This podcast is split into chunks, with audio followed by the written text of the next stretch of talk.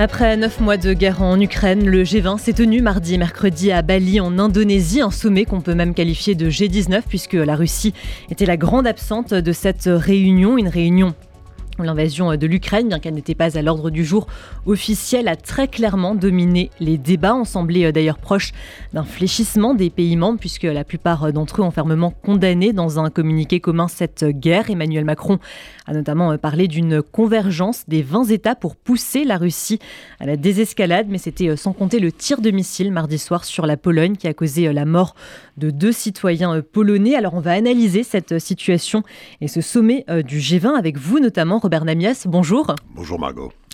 Et à vos côtés, pour euh, débattre, Anne de Tinguy, professeure des universités euh, émérites à l'INELCO, chercheur aux séries euh, Sciences Po et auteur du livre Le géant empêtré, la Russie et le monde de la fin de l'URSS à l'invasion de l'Ukraine aux éditions Perrin. Bonjour. Anne de Tinguy, qu'on essaye, qu'on essaye d'avoir. On a un petit problème de, liaison qu'on va, qu'on va résoudre. Alors Anne de Tinguy nous entend. Pour l'instant, on ne l'entend pas en retour. Oh là là, attendez, qu'est-ce Ah, ah, on vous entend. Bonjour Anne de Tinguy, est-ce que vous nous entendez? Ah. Non, bon, visiblement, euh, petit souci euh, technique qu'on va, qu'on va tenter de résoudre, mais on va commencer avec euh, avec vous, Robert, euh, Namias, alors on va revenir sur cette frappe qui a visé euh, la Pologne euh, mardi soir en plein sommet du G20. Alors si l'Ukraine a de suite réagi en dénonçant un missile russe, les pays occidentaux et les États-Unis ont immédiatement appelé à l'ultra-prudence. Joe Biden a d'ailleurs déclaré qu'il était quasiment impossible que cette frappe provienne de la Russie. On a cette impression qu'il y a eu une tentative de, minimisation de l'incident, comme si personne n'avait finalement d'intérêt à l'escalade. Comment analyser ces différentes réactions? D'abord par le très grand euh, euh, professionnalisme. C'est la première des leçons d'ailleurs qu'on peut tirer de cette affaire euh, de l'OTAN et puis des pays qui composent l'OTAN. Il est évident que compte tenu de l'article 5 qui a été souvent évoqué et qui indique que si un des pays de l'OTAN est touché par une attaque, quelle qu'elle soit, et quel qu'en soit l'auteur, euh, l'ensemble des pays de l'OTAN réagirait immédiatement. Autrement dit, clairement, euh, en ce qui concerne la guerre en Ukraine, un pays touché, la Pologne par exemple, c'est le déclenchement de la Troisième Guerre mondiale de facto. On ne peut pas imaginer que, euh, compte tenu de la gravité de la situation, l'OTAN pouvait surréagir immédiatement. Et donc, ce n'est pas, vous avez employé le terme de minimiser.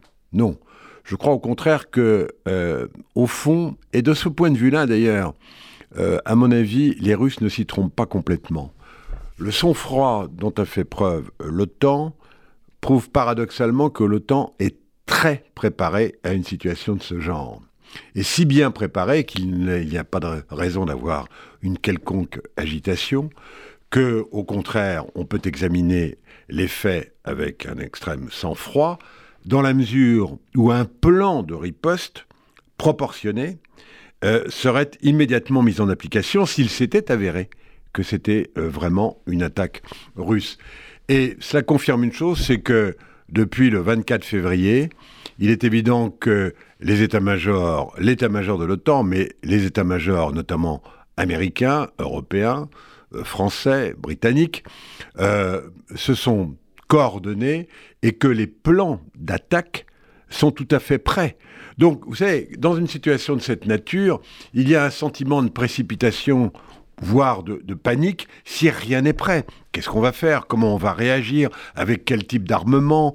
Euh, Aujourd'hui, apparemment, ça n'est pas le cas. L'OTAN est parfaitement prête à une opération euh, de riposte si elle s'avérait nécessaire, et par conséquent, euh, ils pouvaient agir comme ils l'ont fait, c'est-à-dire examiner avec un total sang-froid euh, ce qui s'était passé sur le terrain en Pologne et en conclure assez rapidement euh, que vraisemblablement c'était un tir qui était un tir d'origine ukrainienne et non pas russe, ce qui évidemment désamorçait complètement le risque d'une riposte immédiate. Anne de Tinguy, alors qu'on a, retrouvé la, liaison doit apparemment euh, marcher. Bonjour, est-ce que vous m'entendez? Euh, je vous entends très bien. Bonjour. Très, bien, bonjour. Merci beaucoup euh, d'être avec nous. Est-ce que vous pouvez, vous voulez réagir à, ce que Robert Namias vient, vient de dire? Oui, je suis tout à fait d'accord avec ce qu'il vient de dire. ce que je voudrais souligner, c'est la, la différence de, de position qu'il y a eu entre le président Zelensky d'une part et puis d'autre part les, les, alliés occidentaux et notamment la Pologne. Euh, les alliés occidentaux de l'Ukraine.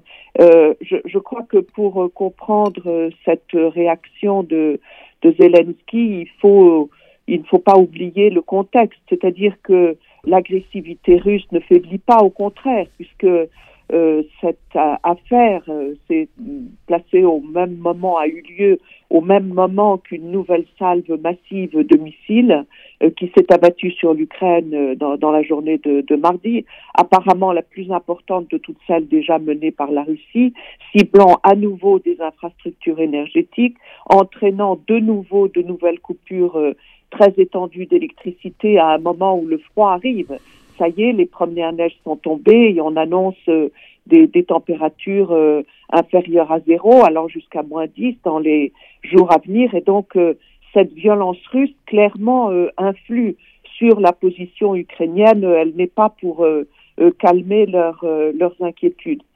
Alors, c'est vrai aussi que tant qu'il y a des doutes, c'est-à-dire tant que l'enquête n'est pas complètement terminée, le président Zelensky pense que son pays a intérêt à maintenir la version euh, des faits qu'il a toujours donnée, c'est-à-dire euh, que depuis le début du conflit, il affirme que l'Ukraine n'est pas la seule à être agressée, que les pays occidentaux le sont aussi, que ce sont leurs valeurs qui sont attaquées et d'autre part que la Russie a des ambitions plus larges que l'Ukraine. Et donc, eh bien, si c'était un missile russe, ce qu'il ne semble pas, mais si c'était un missile russe, ça allait dans, dans le sens de, de cette analyse.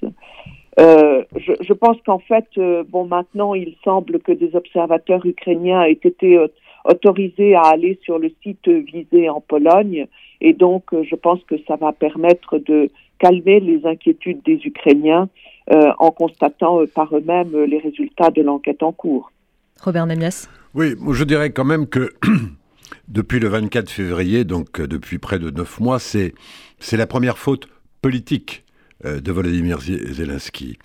C'est une euh, faute du président ukrainien qui est ennuyeuse car elle, provisoirement, très provisoirement, elle a porté un léger coup euh, au crédit du président, qui est très grand et qui, jusqu'à présent, a su communiquer de manière extrêmement euh, brillante et, irréprochable. Donc c'est sa première erreur. Moi, je dirais simplement que euh, sa première erreur, parce que au fond, il n'était pas obligé de réagir et de surréagir comme il l'a fait, en mettant en cause immédiatement les Russes et en donnant le sentiment de vouloir entraîner l'OTAN dans une guerre qui n'a peut-être et qui n'a sans doute pas lieu d'être sur cet événement et compte tenu de cet événement en tous les cas. Mais euh, encore une fois, je pense que euh, ce léger discrédit provisoire euh, n'occulte pas et ne peut pas occulter et ne doit pas occulter d'abord le courage exceptionnel euh, de Zelensky lui-même d'ailleurs, que l'on a vu encore à Kherson 48 heures après euh, le fait que euh, les, Ukrainiens, aient repris la, ville, et puis le courage du peuple ukrainien qui continue de se battre. Et ce qui est très intéressant, parce qu'on parlait des frappes d'il y a 48 heures, mais il faut savoir, et vous l'avez dit, qu'il y a à nouveau une vague de frappes aujourd'hui même, intensive. Et on voit bien que euh, euh, pour autant, le cours de la guerre euh, continue. Il n'est pas modifié par cette erreur de trajectoire, non seulement du missile, mais même de la communication de Zelensky, et que dans 48 heures ou 3 jours, on n'en parlera plus, mais on continuera de parler de la guerre, des frappes russes, de la résistance ukrainienne, et même des avancées très modeste aujourd'hui par rapport euh, à la rapidité des avancées des deux mois derniers, mais des avancées continuelles et continues des euh, Ukrainiens sur le terrain de la guerre et notamment dans le Donbass. Alors pour revenir euh, précisément à, ce, à, ce, à, ce, G20 et on va dire aussi ce G19, puisque la, Russie, on l'a dit, était la grande absente de, ce sommet. Quel bilan tirer, Robert Namias, de cette réunion finalement? Un bilan très, très clair encore que vous savez, ces réunions-là, euh, on, peut en, voir, y compris les termes du, communiqué euh, infirmés euh, peu de temps après. C'est aussi le lot de la diplomatie. Mais quand même, mais quand même, incontestablement, la position chinoise, la position des Indiens, la position même des Turcs et, de Erdogan montre que Poutine est de plus en plus isolé. Il n'avait pas les moyens politiques d'aller au G20. Et en plus, vraisemblablement, il est contraint à un certain enfermement au Kremlin pour éviter toute tension à, l'intérieur de son pays. Mais euh, ce qui est certain, c'est que on voit bien quand même, même si encore une fois, euh, il y a un grand nombre de pays qui restent dans une forme d'attentisme et qui euh, euh, peuvent être pour certains euh, franchement pro-russes. Il y a de la part des 20 nations les plus importantes sur le plan du commerce international, car c'est aussi ça le G20, de plus en plus un consensus pour tenter d'isoler Poutine et de faire pression sur lui pour mettre fin à une guerre qui euh, est très destructrice de valeurs et de valeurs marchandes, euh, notamment pour la plupart des pays, d'abord des pays ultra développés comme les occidentaux, des pays émergents. Et, et, en particulier évidemment de la Chine et de l'Inde, ce qui montre bien que il n'y aura pas de retour en arrière. Je pense que plus les mois passeront, plus euh, la Chine et l'Inde, euh, notamment, feront pression sur Poutine pour mettre fin à cette guerre. Anne de Tinguy alors, la première, le oui, je suis, grosso modo, je fais la, même analyse que Robert Namias. Je voudrais insister sur le fait que l'absence de Poutine, euh, elle est due à, elle est un signe clair de son isolement et, et, de sa faiblesse. En fait, il a dû se souvenir de ce qui s'était passé au moment du sommet du G20 euh, à Brisbane en Australie en 2014 après l'annexion de la Crimée, où critiqué de toutes parts, euh, il avait finalement décidé de quitter le sommet avant sa clôture officielle. Et clairement, il a redouté d'être mis en minorité et il a préféré euh, s'abstenir. Alors moi, ce que je retiens aussi de ce sommet, c'est le communiqué final, qui est extrêmement important. On sait qu'il n'a pas été euh, très facile à rédiger. Et en fait, euh, la formule qui a été retenue euh, me paraît à la fois très très claire et très importante, c'est-à-dire que le, le, G20 fait référence au comité, au communiqué de, de pardon, aux résolutions de l'ONU euh, du mois de mars et, encore plus récemment après les, les, les nouvelles annexions, euh, des résolutions qui condamnent la Russie et le G20, d'autre part, regrette que cette guerre euh, impacte l'économie mondiale. Donc en fait, la Russie est bel et bien mentionnée, la condamnation est là, et, ça c'est très important car euh, ça atténue en quelque sorte, euh, sans la gommer totalement parce qu'elle existe, mais ça atténue la césure entre les positions des pays occidentaux et des pays non alignés. Euh, donc euh, cette mention tout de suite au début du communiqué final me paraît euh, extrêmement importante. Alors sur les positions de la Chine et de l'Inde, peut-être allons-nous en, en, parler maintenant, mais là il y a beaucoup à en dire parce que la Chine a tout à fait les moyens de faire reculer Poutine. En réalité, s'il y a bien un pays dans le monde qui peut obtenir de Poutine un arrêt de la guerre, je ne sais pas, mais en tout cas des progrès vers un cessez-le-feu, euh, c'est bien euh, le, président euh, Xi Jinping. la Chine a une position très ambiguë pour le moment. elle n'influe pas sur la Russie en ce sens. Alors, il y a beaucoup de choses à en dire, mais enfin, je pense peu probable que la Chine lâche la Russie, même euh, si euh, pour différentes raisons elle est mécontente des conséquences de, de cette guerre, il est peu probable qu'elle lâche la Russie parce que le partenariat euh, russo-chinois sert l'ambition de puissance de, de Pékin. Pour conclure rapidement, Robert Namias, sur, sur la Chine, vous rejoignez Anne de Tanguy? Oui, oui, tout à fait. Quand, quand je disais que là où Anne de Tanguy a parfaitement raison, c'est que c'est vraiment la Chine qui est euh, l'État qui permettra un jour peut-être de mettre fin à la guerre, si tant est que les Chinois décident que c'est de leur intérêt.